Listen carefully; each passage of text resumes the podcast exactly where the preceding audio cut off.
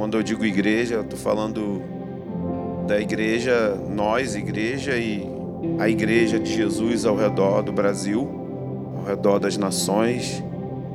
Mas eu posso falar com mais propriedade da minha comunidade e de algumas que eu tenho relacionamento e consigo perceber que nela faltam alguns elementos e algumas perspectivas corretas a partir das escrituras e quando eu falo disso, eu estou falando de mim também. Esses dias eu tive um, uma reunião com, os missionários e eles desferiram muitas críticas sobre lo, locais que eles vão e, e eles encontram coisas, ou melhor, eles não encontram coisas lá que nós vivemos aqui. Então, o Senhor nos deu uma porção, nos deu uma medida, nos deu uma vida, nos deu um estilo de vida que realmente é muito peculiar e raríssimo no Brasil. Nos meus anos de ministério, posso contar a dedo quais são as comunidades que conseguem ter esses elementos, que possamos dizer, elementos positivos de, de, de se viver igreja. Mas ao mesmo tempo, isso não nos dá o direito de nos tornarmos espadachim e ferir a outra parte do corpo, porque a nossa ignorância sobre igreja é tão grande que a gente pensa que a gente está vivendo igreja desassociado das outras pessoas da cidade. Então existe a igreja local no sentido institucional, mas existe a igreja local no sentido bíblico. E igreja local no sentido bíblico não é a nossa igreja. A igreja local é a igreja do Rio. Então, Jesus vê a igreja como uma igreja na cidade. Então, quando eu desfiro críticas infrutíferas ou baseadas num orgulho de ter alcançado alguma coisa, logo eu estou ferindo a mim mesmo. É como se eu estivesse me mutilando. Porque somos uma só coisa, somos um só povo. E aquela parte que ainda não alcançou a porção que alcançamos, precisa que a gente estenda a misericórdia, que a gente estenda a paciência e que a gente aprenda a passear para que o todo se torne aquilo que Jesus espera da igreja na cidade. Quantos estão entendendo isso? O problema é que a gente faz isso dentro da própria localidade no que diz respeito aos relacionamentos individuais. E então nós começamos a viver um, uma forma de igreja que é extremamente institucional. E nós nascemos dentro desse contexto de igreja institucional e não dentro de um contexto de igreja na Bíblia. Então, por isso que a gente consegue viver 20 anos frequentando uma instituição e você está há 20 anos não congregando. Você só vai lá domingo, você é um membro oficial daquela instituição, porque você congrega com a denominação, mas você não congrega com o corpo de Cristo, porque toda denominação é uma seita do cristianismo.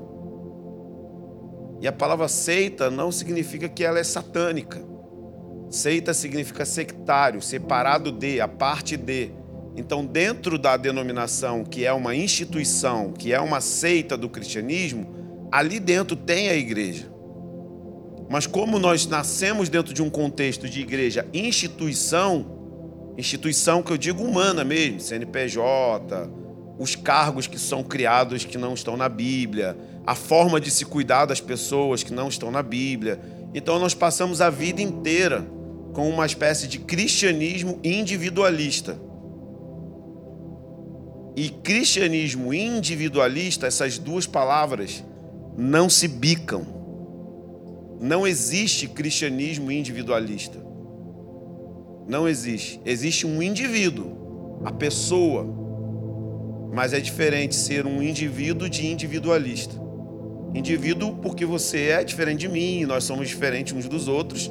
Mas individualista significa que você vive desassociado do resto do corpo de Cristo, independente do corpo de Cristo, independente principalmente do cabeça. Porque se você está cortado do corpo, é porque você está cortado do cabeça. Não tem como receber vida de Deus se você acha que pode congregar dentro do seu quarto. Não tem como receber vida de Deus se você acha que o número de horas de oração, de leitura bíblica e de livros pode substituir o congregar. Você não está recebendo vida de Deus. Você não está recebendo vida do Senhor. Porque a vida do Senhor flui por meio do corpo. Então, Paulo fala em Efésios 4: Portanto, eu, prisioneiro no Senhor, peço-vos que andeis de modo digno para com o chamado que recebestes. No verso 1. Ele está exortando a igreja de Éfeso a andar de modo digno do chamado que eles receberam. E que chamado é esse? Ser e viver igreja. Não é chamado apostólico, profético, missionário. Ele está falando: andem de maneira digna, de uma maneira que represente o cabeça, que represente o Senhor Jesus. Ande de maneira digna, você tem um chamado, todos nós temos um chamado para viver o que ele chama de corpo, o que ele chama de templo, que ele chama de família. E nós precisamos olhar para a gente e ver se a gente está vivendo o templo, se nós somos o lugar onde ele pode habitar, se nós somos o lugar onde as pessoas chegam e olham e falam: Uau, é uma família. Eles têm um idioma, eles têm uma forma de se tratar, eles têm valores na casa, como eu fiz domingo passado, é, a pregação onde eu queria limpar o hall de membros e, e que as pessoas fossem embora, porque eu não vou construir um orfanato, eu não vou construir uma ONG, eu não vou construir uma instituição. Eu quero cooperar no trabalho de igreja, de ser igreja, de viver igreja. E Paulo fala que tem uma forma digna de andar, e a forma digna é com toda humildade. Diga comigo, toda humildade. E a humildade é um elemento muito subjetivo e que a gente confunde com autocomiseração. A gente confunde o ser humilde com um sentimento de se sentir menor ou pequeno, ou desnecessário. Por quê? Porque nós somos parte de uma geração que viveu a vida inteira em orfandade. Então, por isso que nós não entendemos a dinâmica da bondade de Deus no meio da dor, como eu preguei domingo passado. Lamentações 3, 3 diz que o Senhor não se alegra na aflição do seu povo. E é muito louco porque ele está afligindo o seu povo. No caso, era Israel na Babilônia, ou permitindo Israel ir para a Babilônia. Mas Deus não olha o seu sofrimento celebrando o seu sofrimento. Deus não olha a sua dor, Deus não olha as tragédias, as traições, as feridas, seja lá, até mesmo o pecado que você caiu, Deus não olha isso celebrando. Ele não se alegra nisso. Mas como nós somos parte de uma geração órfã, nós lemos disciplina com abandono, com dureza. Deus não ama dar palmadas na sua bunda. Ele o faz porque ele é bom e que ele quer trazer você para a santidade dele. Mas você não compreende. Então você vai procurar alguém para colocar a culpa por aquilo que você está passando por causa das merdas que você mesmo fez. Sensacional. Porque nós somos órfãos e nós não assumimos as nossas responsabilidades. Nós sempre temos que culpar alguém pelas nossas decisões. E com isso nós perdemos o foco de que Ele continua sendo bom, ainda que eu esteja sentindo aflição. Porque bondade para gente significa permissividade dizer sim para tudo, tudo ser flores. E esse não é o seu Deus, esse não é o Deus da Bíblia. Então nós precisamos de um pouco de humildade, porque existe arrogância e Deus resiste ao arrogante, ele resiste ao soberbo e ele dá favor para o humilde. Então a primeira maneira de andar no, na maneira digna de viver o chamado igreja é baixa a bola. Ouve mais, fala menos. Analisa aquilo que estão falando sobre você aos pés da cruz. Analisa aquilo que várias pessoas estão vendo. Quieto. Quietinho. Segunda coisa que ele fala é mansidão. Mansidão não significa ser otário. Mansidão é quando você se rende aos processos de Deus. Você não vai encontrar Jesus resistindo aos processos de Deus na vida dele, inclusive a cruz. Por isso que ele diz: aprendam de mim que sou manso e humilde de coração, porque eu estou rendido aos processos de Deus, ainda que os processos de Deus envolvam dor. E o livro de Hebreus fala que ele aprendeu tudo por meio daquilo que sofreu. Então a mansidão é uma rendição aos processos que Deus usa na nossa vida para que no final do túnel você saia mais parecido com Jesus. E você se rende a isso. E às vezes Deus vai usar o seu casamento, Deus às vezes vai usar uma tragédia, Deus às vezes vai usar uma traição, Deus às vezes vai usar o sucesso para você se tornar alguém manso que é se render aos processos de Deus. Por exemplo, as pessoas olham o, o outro mais famosos e, e, e dentro dos famosos tem os que são sérios e os que não são. Mas os que são estão sendo quebrados pelo preço da fama. E tanto as coisas boas como ruins precisam tornar o nosso coração manso.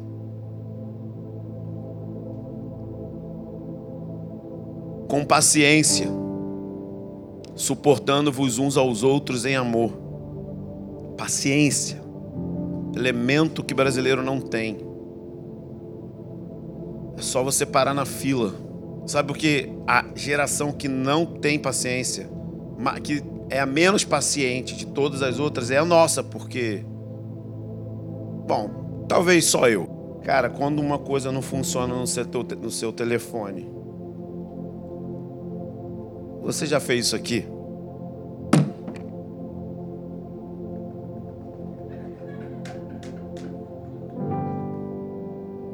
Só eu?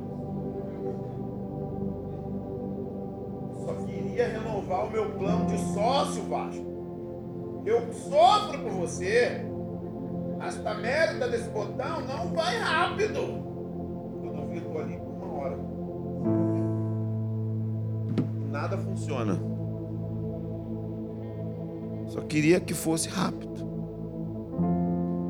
Porque você compra no Mercado Livre hoje, 11 da manhã, chega 5 da tarde. Nossos filhos vão endoidar com um processo chamado espera. Principalmente porque os pais estão cometendo um grande delito dando celular na mão de crianças. Crianças com. Cara, na boa, se não é maior de idade, não pode ter celular. Estou falando agora como. E vocês sabem quem tem celular, quem é pai e tal, não sei o quê. Não pode, vocês estão fazendo algo errado. Isso está errado. Não dê celular para o seu filho. O celular dele tem que ser comprado quando ele puder comprar. Não dê iPad para o seu filho. Bota ele para ler Crônicas de Nárnia. Bota ele para jogar o jogo da velha. Joga o jogo da velha com as crianças. Bota ele para fazer coisas físicas. Ensina ele a sair na mão. Se for homem. Raiz, volta à raiz, mano. Nós estamos destruindo uma geração porque a gente está cansado e não tem força para educar filhos. E porque a gente está se adaptando a uma cultura dos streams. Minha época eu só via desenho uma vez por dia e pegava os conselhos do He-Man. Depois o dono da TV era os adultos. Mas só no outro dia agora as crianças podem adiantar, voltar, botar onde parou. Beleza, massa. Sabe o que está acontecendo? Nós temos uma geração que com seis anos está sendo diagnosticada com crise de ansiedade. Eu não estou apontando o dedo para ninguém, não. Estou falando da, dos meus filhos, tá? Mas só que eu, eu precisei dar dois passos atrás e ser radical. Não pode ter não possuem habilidades emotivas, cognitivas, para lidar com o tamanho de informação e a velocidade de informação. Essa geração já foi detectado como uma geração com QI mais baixo. Só que naturalmente cada geração vem com QI mais alto. Isso não está afetando só as crianças, isso também está afetando os adultos. Se você vai numa roda de happy hour, os jovens estão todos na mesa ao redor de um smartphone. Não tem partilha de coração. Não tem partilha de dor. Não tem partilha de alegria. Não tem piadas. A vida era muito divertida. Puxa aqui, destroncou o dedo. Quando puxava, peidava. Pô, destroncou aqui. Tá chatão, mano. A gente só ri com meme. Você imagina daqui a 20 anos. Os filhos dos nossos filhos, como que vai ser? E veja bem aqui, eu não estou pregando aqui igual a galera pentecostal fez no passado de televisão é do demônio. Não, não é isso que eu estou falando. Eu estou falando da gente ser sábio para aprender a usar aquilo que foi dado por Deus. Você já viu o filme do Steve Jobs? Quem já viu o filme do Steve Jobs? Quem conhece a história do Steve Jobs? Você sabe que na casa do Steve Jobs não tinha iPhone na mesa?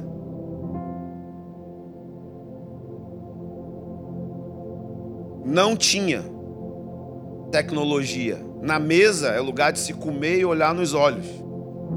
Só que o cara que criou a Apple. E ele se blindou contra isso.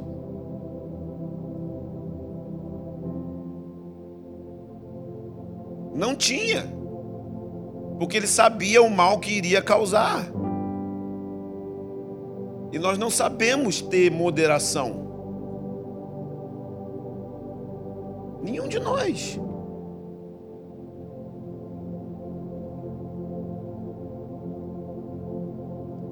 Nós precisamos muito disso, de paciência, mas nós precisamos de um detox da alta velocidade de informação que a gente tem e da pressa. É a entrevista com os paulistas na rua. Oi, tudo bom? É, tô vendo que você tá correndo, tá com pressa? Aí o cara, não. Mas por que tá correndo? Não sei.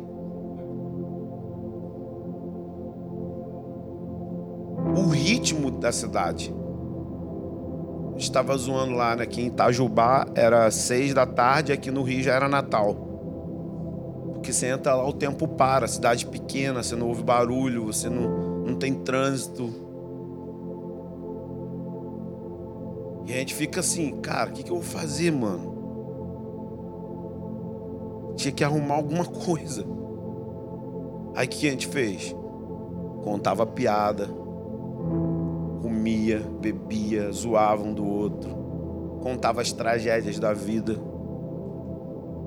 Pastor, do, pastor Davi, lá do One de São Paulo, deu o testemunho dele que sofreu diarreia no ônibus. E aí, quando ele foi descer em frente à faculdade, ele desmaiou na moita, acordou uma hora depois, vomitado e cagado.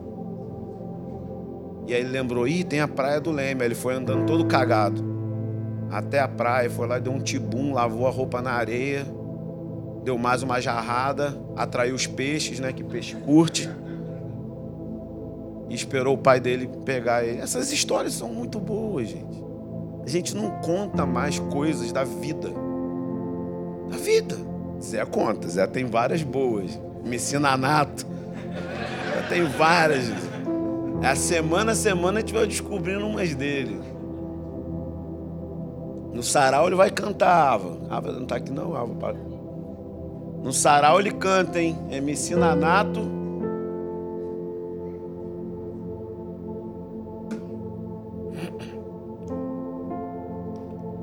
Isso vai fazendo a gente ter paciência de viver o momento, sabe?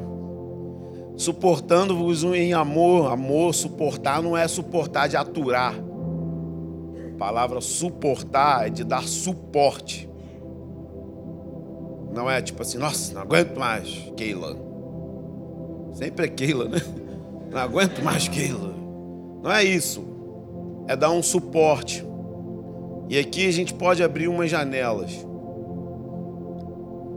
E a janela que eu, que eu tenho pensado, porque. Tenho pensado porque o Haroldo me fez pensar, mas são coisas que eu nunca pensei. Mas que agora quando passa dos 40, começa a pensar: se eu morrer, o que, que vai ser da minha mulher, mano?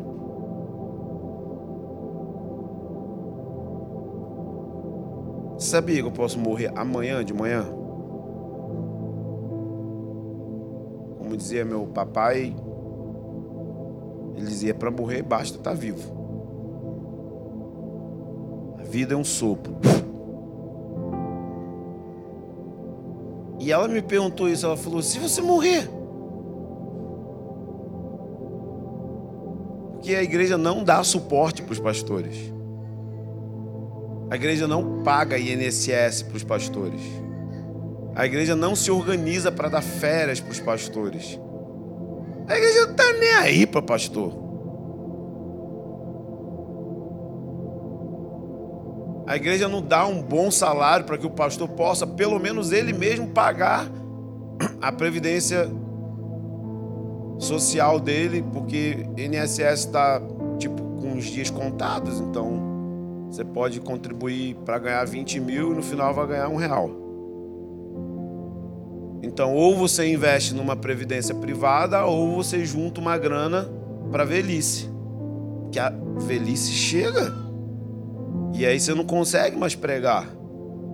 A minha parece estar chegando antes. De ver, literalmente, não estou exagerando. Se você soubesse o nível de esgotamento que eu estou, se você percebe minha voz, se chama esgotamento. Mas não há suporte. O Haroldo falou isso com um grupo de pastores assim. E o que tem de pastor jubilado, que eles chamam jubilado, né? Que significa idoso, vivendo na miséria, pobreza, que deram a vida inteira, que se desgastaram. Nisso as igrejas históricas são um pouco melhor, que até assinar carteira elas assinam, né? Mas ainda é muito ruinzinho muito ruinzinho, mas é um pouco, já é melhor do que a gente aqui que não tem planejamento, não tem organização para suporte, não tem organização para férias.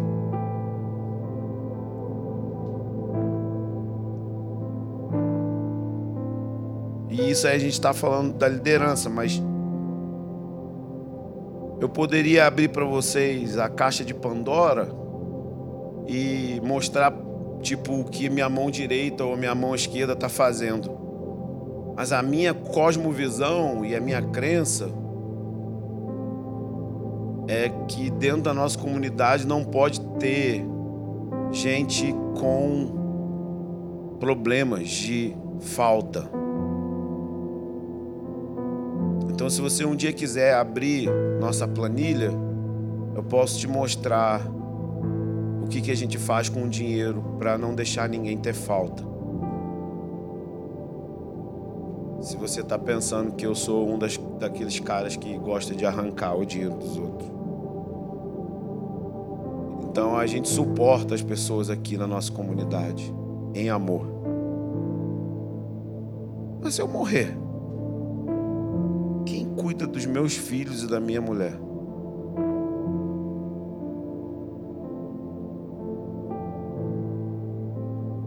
Quem está pensando nisso?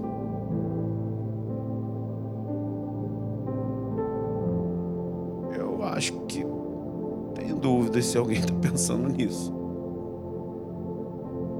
Tem muita dúvida.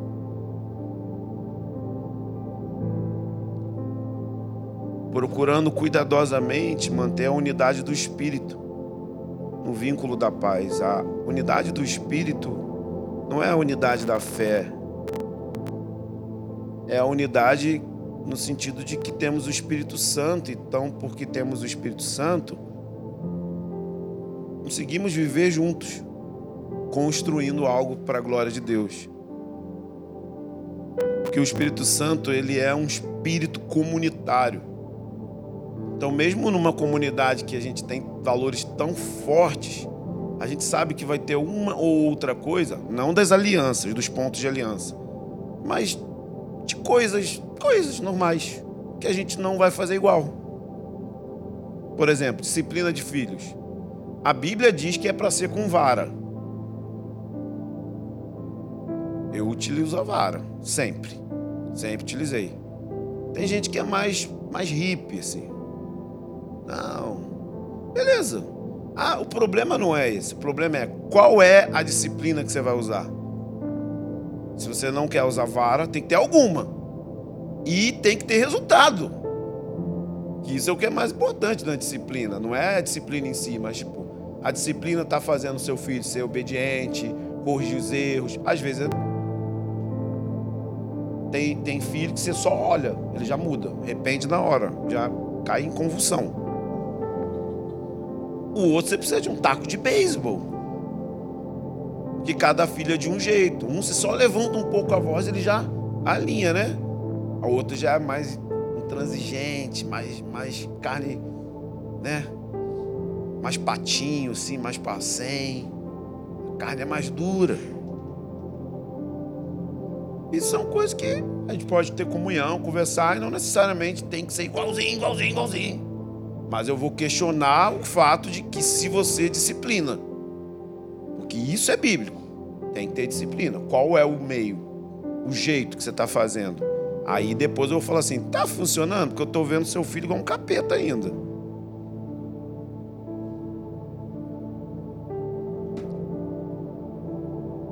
mas tem as coisas que são bíblicas, então aí não tem como abrir mão, mas tem o Espírito Santo.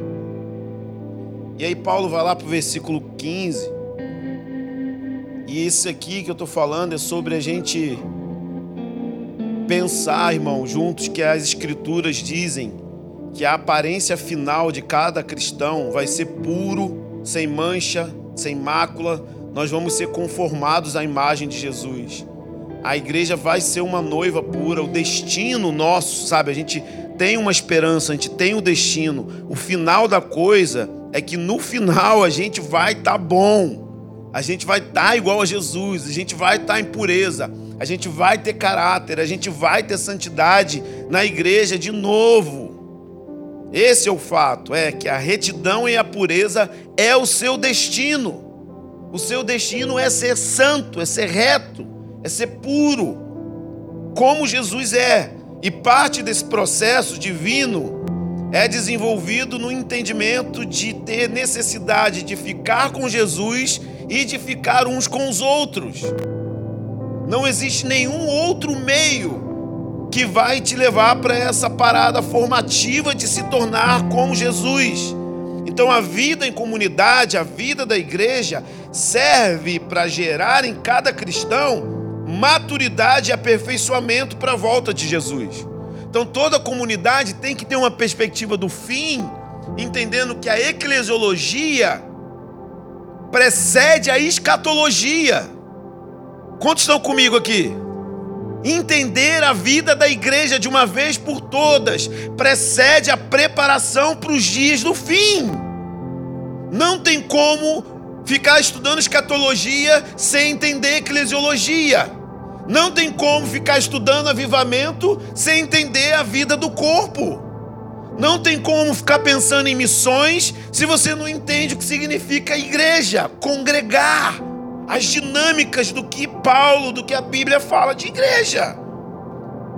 E na medida que você vai se envolvendo em relacionamentos que levam à unidade e comunhão com Cristo, nós vamos ficando mais prontos e isso vai acelerando a volta de Jesus. Então é o amor pela vinda dele, baseado no estilo de igreja que ele deseja encontrar quando ele voltar.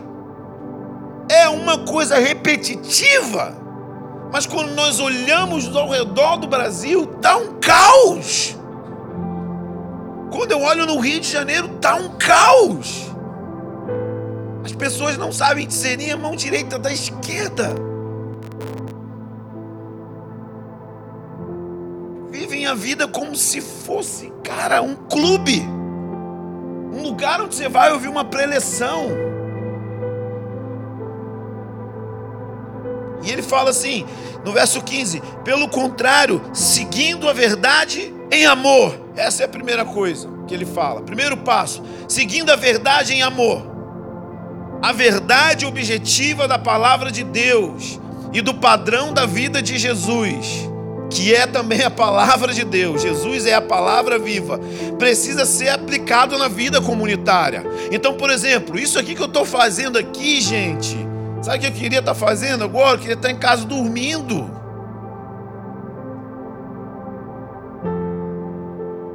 Minha esposa não está bem, as coisas não estão bem. Então a palavra precisa ser aplicada no corpo. A palavra não é uma coisa que eu estou aqui, tipo, entretendo vocês todo domingo. Não é uma coisa assim, vamos lá, vamos ver uma pregação. Puxa. Domingo, segunda vem. Vem segunda. Segunda tudo, tudo, de novo. Vou já esquecer mesmo que ele falou domingo, e aí gente volta de novo no outro domingo e ouve outra coisa que a gente vai esquecer segunda, e aí na outra eu ouço outra coisa que eu também vou esquecer. e eu não vou me esmerar na palavra, sabe? Quero ver então o povo de igreja, dessa igreja local, vir para a sala de oração com os versículos, com os sermões que eu envio para lá, que eu não sei o que você faz com eles e vim para a sala de oração orar. Então eu não vivo isso, Deus. Me faz viver isso, Deus. No grupo caseiro, tipo, meditar nos versículos, deixar a palavra, sabe, te afetar. A palavra objetiva de Deus é a Bíblia, é abrir a Bíblia, assim, ler ela e falar: Uau! Seguindo a verdade em amor, Espírito Santo me ajuda a viver isso, me ajuda a viver a verdade em amor, porque é assim que você quer construir a igreja, sabe? Você traz a palavra porque a palavra tem que ser aplicada na igreja, mas ela tem que ser aplicada em amor. Ou seja, como que se aplica a palavra na igreja? Lendo ela, mas deixando alguém aplicar, como um enfermeiro. Ou seja, se entre nós nós estamos cultivando a palavra pregada, isso significa que quando nós olharmos um irmão que está andando fora do antídoto, ou fora da vacina, você mesmo aplica a vacina. Quando estão entendendo a alegoria? Porque você está lendo, está cheio da palavra pregada. Aí você olha e fala assim: nossa, esse irmão não está suportando o outro em amor. Por exemplo, o cara está indo lá para Guaxindiba, Deus o livre. Mas está indo. E você tem um carrão grandão com ar-condicionado. Mas você não consegue dar um suporte para a pessoa chegar na casa dela e vir para a igreja. E aí você vê que aquela pessoa todas as vezes faz isso. Ela nunca serve com carro, ela nunca tá, joga para rolo. Você vai lá, vai pegar o quê? A injeção chamada serviço e vai aplicar no irmão. Então, irmão, você sabe que um dos nossos valores é servir. E você nunca serve. Toma aqui uma injeçãozinha. Isso faz com que o trabalho fique leve, porque a família entendeu o negócio da família. E a gente já entendeu que tem que servir. Mas por que você vai ficar esperando seu líder falar se você já tem ali o kitzinho com as injeções? E é o seu trabalho Mas isso tem que ser aplicado em amor. E em amor significa com paciência, entendendo que às vezes a pessoa ela tem duas coisas que ela pode ser, ela pode ser burra e ela pode ser imatura. E terceira opção, nem, nem salva. Burra mesmo, se tem gente que você fala a pregação, você pergunta assim, e aí, irmão, o que, que Jesus falou? Muito bom. Não, mas Jesus, assim, o Jesus mesmo, falou o que com você na pregação? Nossa, aquela parte você falou de hombridade, muito forte. Então, mas eu não falei de hombridade. Eu estou contando um conto verdadeiro, tá? Quem sabe, sabe. Ele estava ali, nas oito aulas, ouvindo. Ninguém falou desse assunto. Aí, para não ficar sem graça, ele fez igual o Benny. O Benny foi fazer uma prova de ciências, ele não sabia a resposta, ele botou o nome do amigo dele. Glaubson, sei lá, qualquer um. Cauã. A pergunta era tipo assim: não sei quem tem alguma doença, ele botou Cauã. Já botou enfermidade no amigo. Eu falei, filho, não era melhor deixar em branco? Ele, não, pô, para respondi todas ia deixar só aquela. Falei, pô, ótima estratégia, claro. Cauã tá com tênia. Aí você pregou um assunto, o cara chega e fala assim: Caraca, sério, aquela parte que você falou de cura divina me tocou. Então, eu não falei de cura divina, eu falei sobre casamento. Gente, as pessoas não sabem ler pregação. Eu tô te falando, tô te falando para você, rapaz. Elas não sabem. Então você tem que ter paciência, porque às vezes é um problema cognitivo. Que assim no português é burrice mesmo. Burrice assim, intelectual, a pessoa é burra. Tem gente burra, gente que ela não consegue, tem TDAH, tem, aí começa as doenças do século 21. Aí você vai ter que ter paciência, que você vai ter que repita comigo. Verdade, diga verdade. Soletre em amor. Soletre em amor. Você vai ter que ter paciência. Gente, vocês não têm noção. Isso se chama igreja. Você vai ter que ter paciência com a pessoa, porque ela não está fazendo aquilo ali de má índole. Ela só não tem é, capacitação intelectual mesmo. E às vezes pode ser que ela é só imatura, tipo, é uma parada muito nova. Ela nunca ouviu aquilo na vida. Vai ter que ter paciência também. E na forma de comunicar, vai ter que ter bondade. Por quê? Porque o amor, segundo Paulo, não busca os próprios interesses. Você não está ali buscando os seus interesses. Você está ali buscando os interesses de Deus. Quais são os interesses de Deus? Que a igreja seja gloriosa. E a pessoa começa a sentir isso, que tipo, caraca, ele não está aqui porque ele quer me destruir, ele está preocupado com a fama de Jesus, e eu estou ferrando a fama de Jesus. E ele quer que eu fique igual a Jesus, e é por isso que ele está vindo atrás de mim, Sabe? Então, cara, o dia que você me pegar te chamando para vir na minha casa, para te confrontar, pode ter toda a certeza do mundo. Eu me importo com você. Eu acredito que você vale a pena. Eu não gasto tempo com quem eu acho que não vale a pena. Se eu parar para te dar atenção, você pode ter certeza eu sou um ser humano mais escroto do universo. Se eu parar para dar atenção para você, que se for cinco minutos, meu amigo, pode ter certeza, eu acredito em você. Eu não sou político. Se eu for na tua casa de livre e espontânea vontade, que eu quis ir, saiba que eu estou dizendo para você com uma placa bem grande, embora você possa não sentir pela minha cara, mas eu estou dizendo, eu te amo. Se eu mandar uma mensagem para você dizendo, cara, como que você tá? Eu estou gastando meu tempo com o que eu amo. Então, se um dia eu te parar para falar, mano, você está fazendo errado nisso, pode ter certeza que você está recebendo amor. E eu não estou buscando os meus interesses, eu estou buscando os interesses de Jesus. Por quê? Porque o amor, Paulo diz que não se alegra com a injustiça. E o que é injustiça? Quando uma coisa está torta. Injustiça significa retidão. Então, se está torto o casamento, se está torto as finanças, se está torto a forma como você está agindo,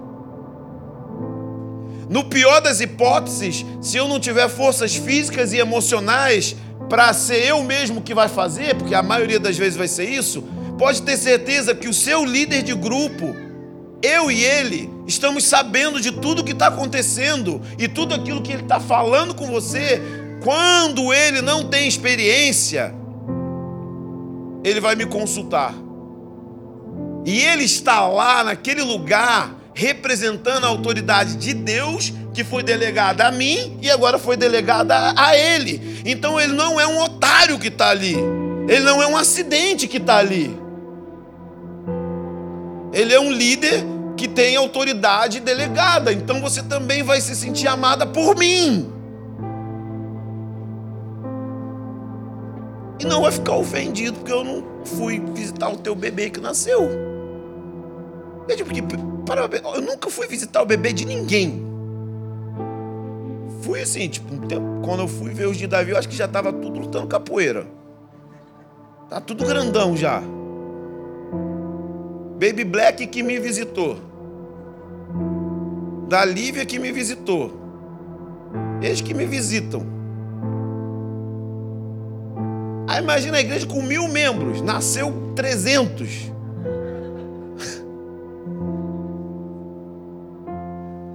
que faz? Vocês precisam mudar a mentalidade de vocês, que a gente não é aquele grupo de 20 cabeças de 2015, não. E só não está maior porque a gente se esconde aqui nesse negócio. Vocês precisam entender que vocês precisam ter mentalidade de construtor. Vocês precisam entender que era para você já estar tá liderando um grupo caseiro, mas está dando trabalho. A gente não é mais uma igrejinha de, de 15 pessoas que eu consigo visitar todo mundo. Só líder, eu tenho 15 para cuidar. Fora missionário.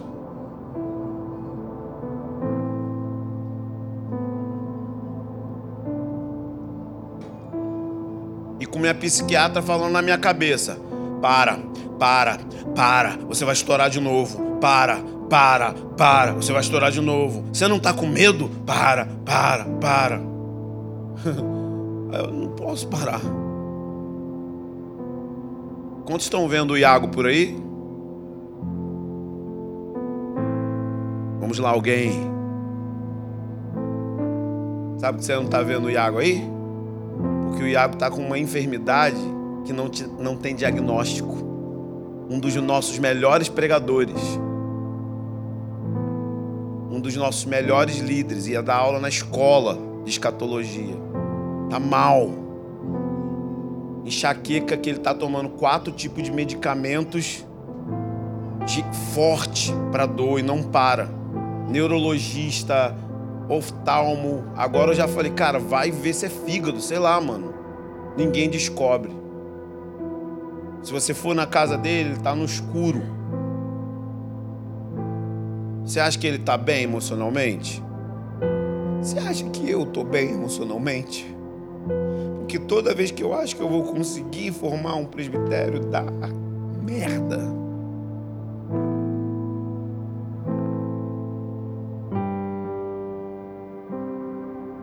Alguém é alvejado.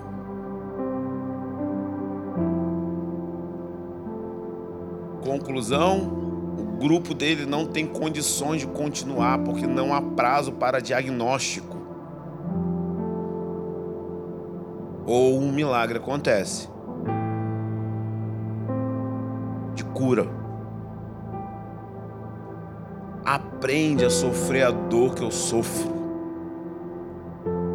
Para de ficar criticando escondido que eu sei que você faz.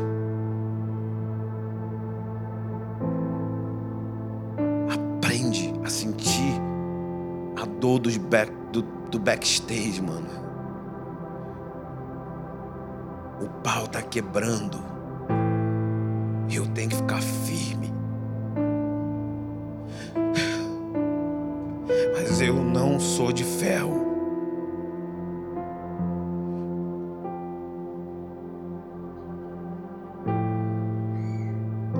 Disso, tem um bebezinho pequenininho lá que ele não aguenta ouvir o choro, porque a dor é terrível. Ele está indo trabalhar com óculos escuros, não pode olhar a tela. A mulher que tem que ficar falando para ele e ele falando o que tem que fazer.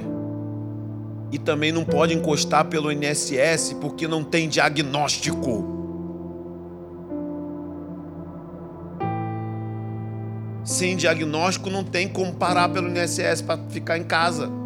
Tem que continuar indo trabalhar. Esse cara é muito homem, o Iago.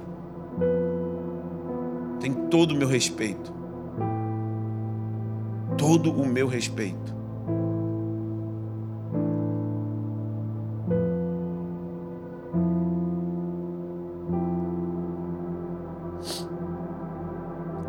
Filipenses 1:9 fala que a gente pode crescer no amor, sabe? E o amor é isso, sabe? Não busca os próprios interesses. Para de buscar os seus próprios interesses e começa a buscar os interesses de Jesus, que é ver a igreja crescer. Para de se tornar alguém que aponta o que está faltando e vai lá no lugar e resolve. Ele fala crescendo em amor, sabe? O amor é isso. O amor tudo sofre, tudo suporta. O amor se entrega, o amor é sacrificial.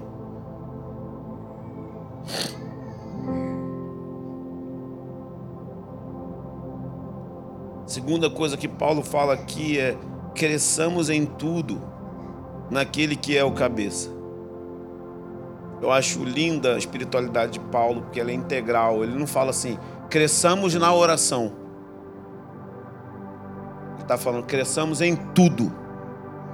Como que se cresce em tudo? A verdade aplicada em amor, quando você aplica a injeção no outro, ele começa a crescer em tudo. Por quê? Porque aquela verdade é uma verdade bíblica. E a verdade bíblica vai fazer ele se conectar mais com o corpo que está conectado com o cabeça. Por isso que ele fala: cresçamos em tudo naquele que é o cabeça.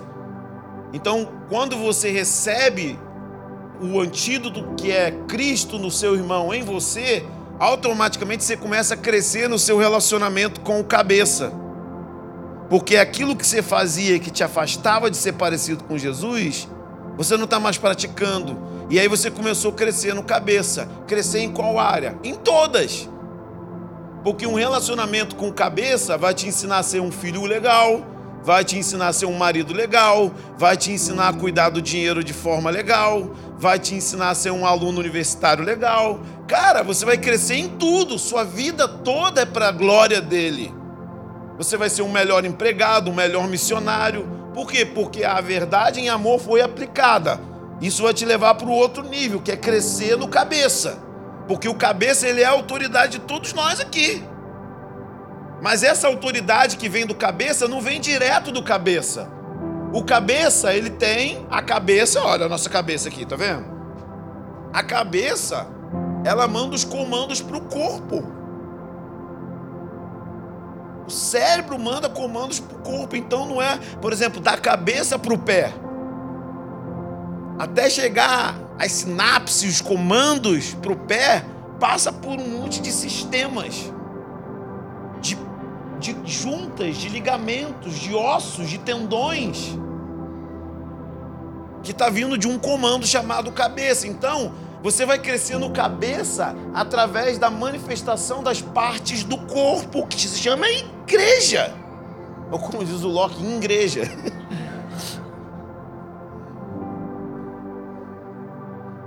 crescer em tudo. O seu relacionamento com as pessoas vai te levar a um crescimento no cabeça, a ter maturidade nas áreas da sua vida, em todas elas. Não numa coisa só de tipo ler a Bíblia e orar, não, em tudo. Você vai ser um homem maduro, uma mulher madura, em toda a vida. Terceira coisa, e ele fala, em Cristo nele, em Cristo. Repara que nunca é desconexo Cristo e igreja. Em Cristo, o corpo inteiro, todos nós aqui, estamos juntos? Em Cristo, o corpo inteiro, bem ajustado e ligado pelo auxílio de todas as juntas. Em Cristo, andando com Ele, ou seja, em Cristo, eu ando com Cristo, eu tenho uma vida de oração, eu tenho uma vida de leitura da palavra, eu tenho uma vida de comunhão com Jesus. Isso vai fazer com que todos sejam ajustados. O que é ser ajustado? Ordem. A igreja começa a ter ordem. E ordem é uma coisa conectada ao reino de Deus. E ele diz que essa ordem vem através de. Olha que ele usa. Cadê meu, meu fisioterapeuta? Dá um aleluia aí, físio. Opa, tá devagar, mano. Olha o que ele fala, bem ajustado pelo pela o auxílio de juntas e ligamentos. Fisioterapeuta sabe exatamente o que é isso. O que, que são juntas? Dá, uma levanta a voz de alarido aí. As articulações. Aqui, isso aqui é uma junta, né? Então, isso significa que o jeito que você cresce é se você tiver conexão com juntas. Se arrancar o antebraço, se você está desconectado do que está rolando, esquece crescimento. E dentro das juntas tem os ligamentos, que é o que, Físio? Nossa, ele é muito bonito falando para estabilizar, deixa eu fingir que sou eu, para estabilizar a articulação, ou seja, são a, os, eles são mais internos, né? Os, li, os ligamentos são mais internos.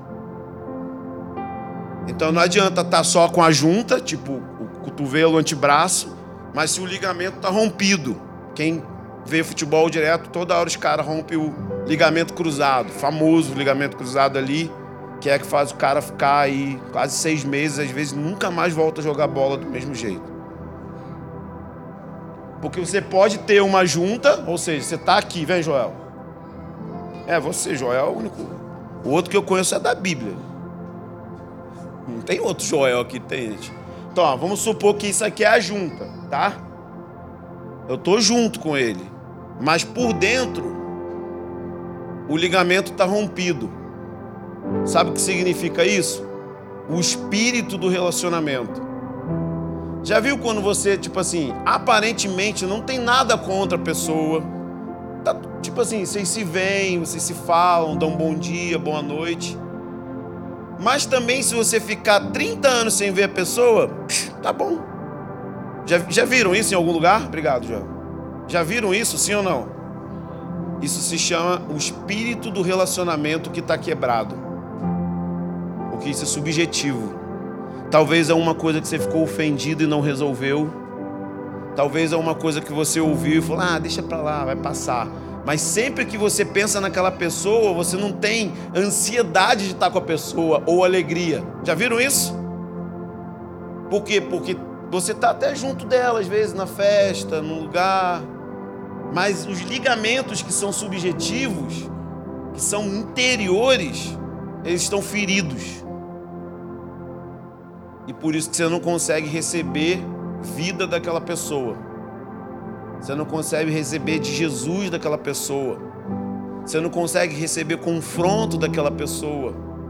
Você se fechou para a pessoa. Porque tem um problema subjetivo no coração que você precisa resolver. Eu já tive isso com vários amigos, eu já tive isso com o Ângelo, já tive isso com o Fábio Bravo a gente se encontrava, a gente tocava junto, tava tipo assim, na na junta tava tava OK. Mas de dentro tinha uma coisa assim, ah, se ficar 10 anos sem ver, tá bom Tranquilo, sinto uma menor falta. Porque estava ferido ainda. Eu precisei ir lá e falar, então, cara, eu ainda tenho um incômodo com isso aqui. E aí curou o espírito do relacionamento. Eu não sei se vocês estão vendo a seriedade, não.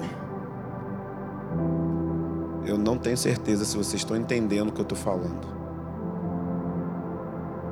Paulo diz que precisa de ordem. A ordem é você ter vínculo, tá ajustado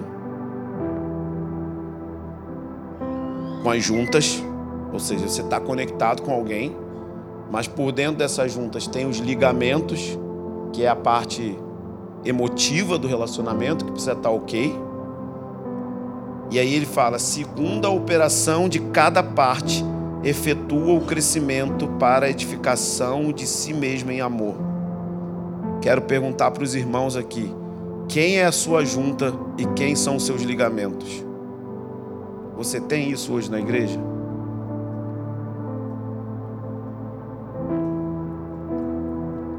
sempre pensando que a analogia de Paulo é do corpo, então combina mais a mão ficar no antebraço mesmo. Se a mão ficar no pé, vai virar pé de gorila. Que já viu pé de gorila?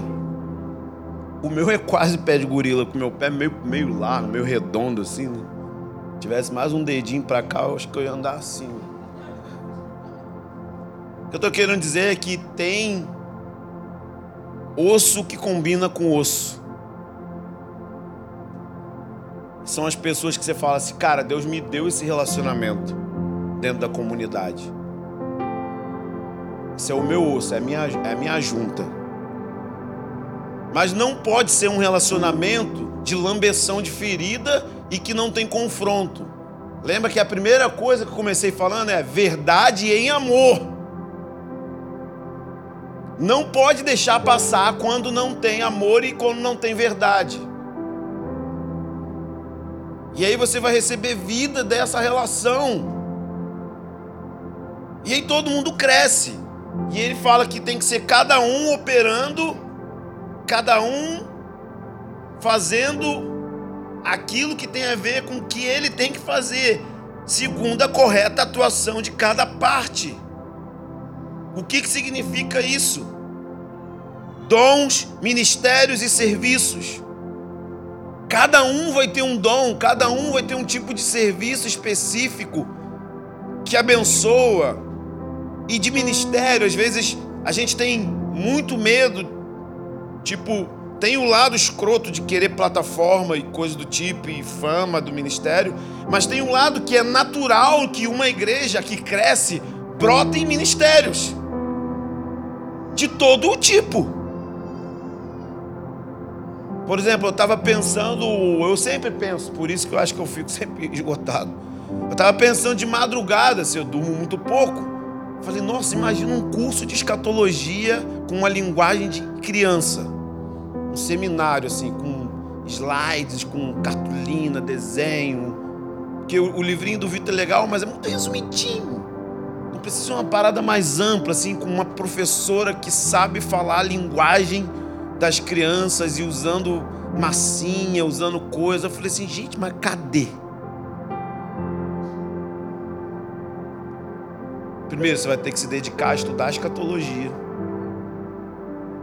Você vai ter que se dedicar a adaptar a linguagem para a criança. E aí, sabe o que você vai fazer? você vai ficar parando de pensar em você mesmo.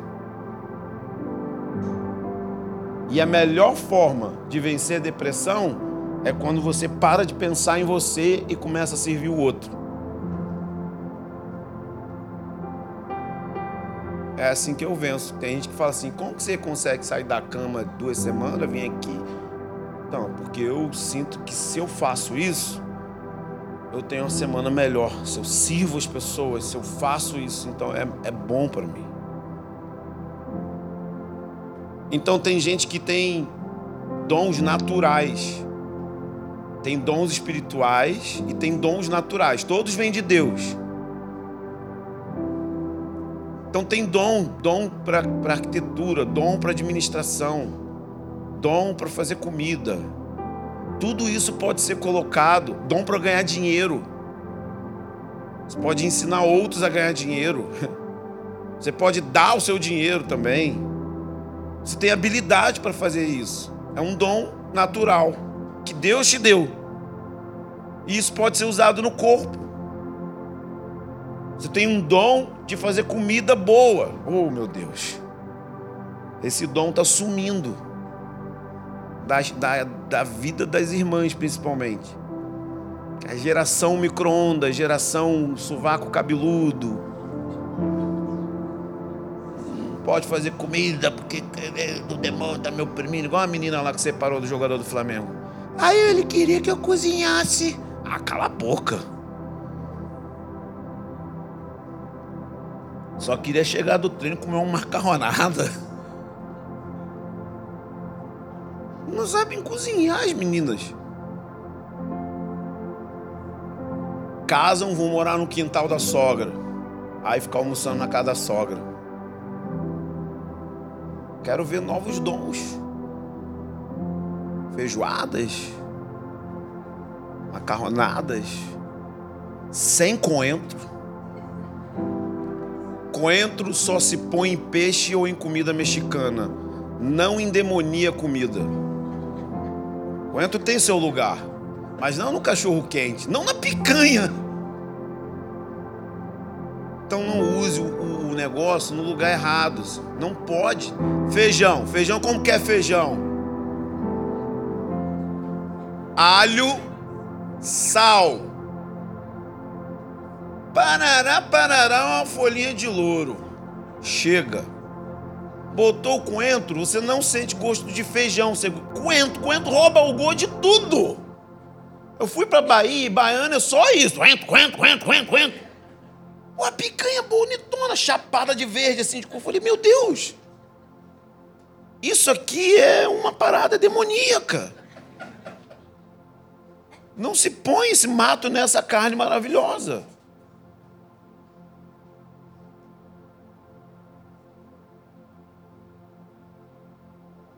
Então sirva as pessoas com a sua comida.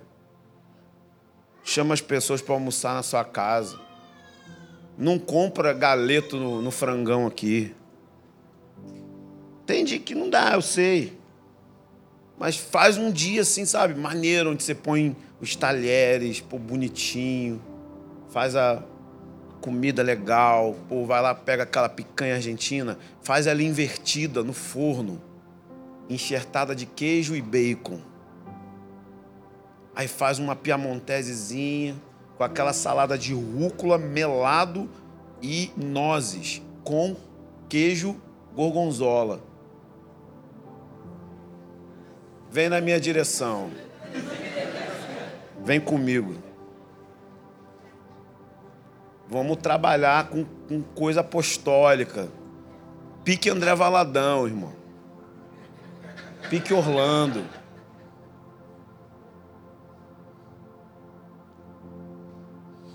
Ou aquele salmão com a crostazinha de amêndoas feita no forno. Vamos trabalhar. Mas pega o salmão. Primeiro, sabe nem o que é salmão. Vai escolher peixe, não sabe. Vai escolher, não sabe. Carne, não sabe. Arroz faz aquela reboco de parede. É soltinho, soltinho, ó. Pá. Soltinho, branquinho. Aí queima o alho, o arroz fica amarelo.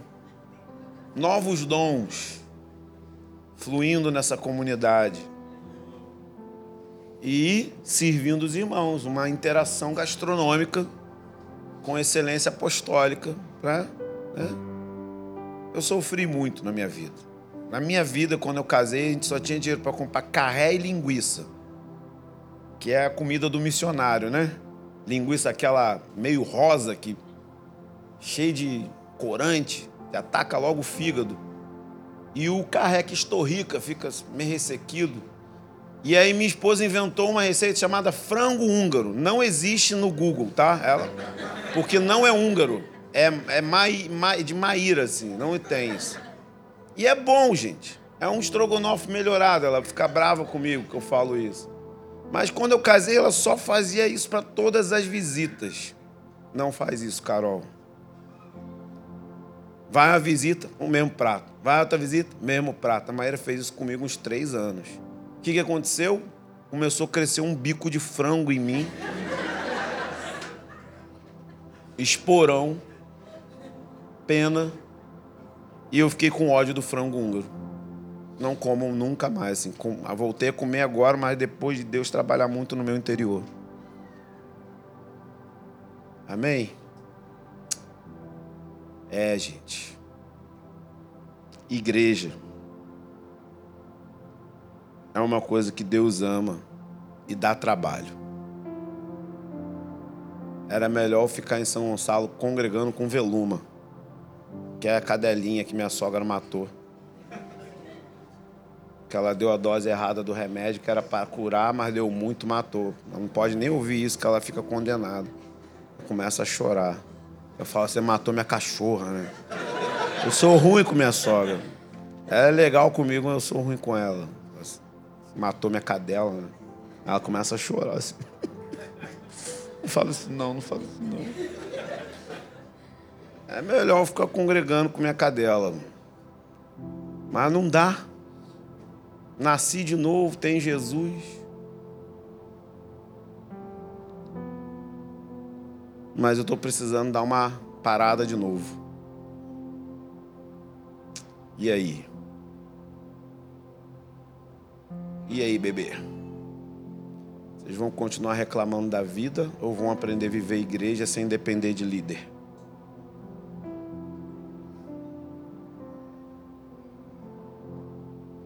Tá com, tá com vocês aí.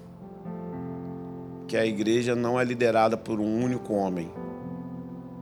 A igreja é liderada por Jesus através dos dons, dos relacionamentos, da oração, da presença de Deus de pessoas que se alistam, que fazem coisas que até nem é coisas que eles têm que fazer naquele momento, mas é o necessário, é o que tem que ser feito, não tem como é, fazer de outro jeito. Nós precisamos ter um pouquinho de empatia, entender que uma das formas primárias de Deus nos alimentar espiritualmente através de uma igreja saudável, de uma igreja que é igreja de verdade. Amém?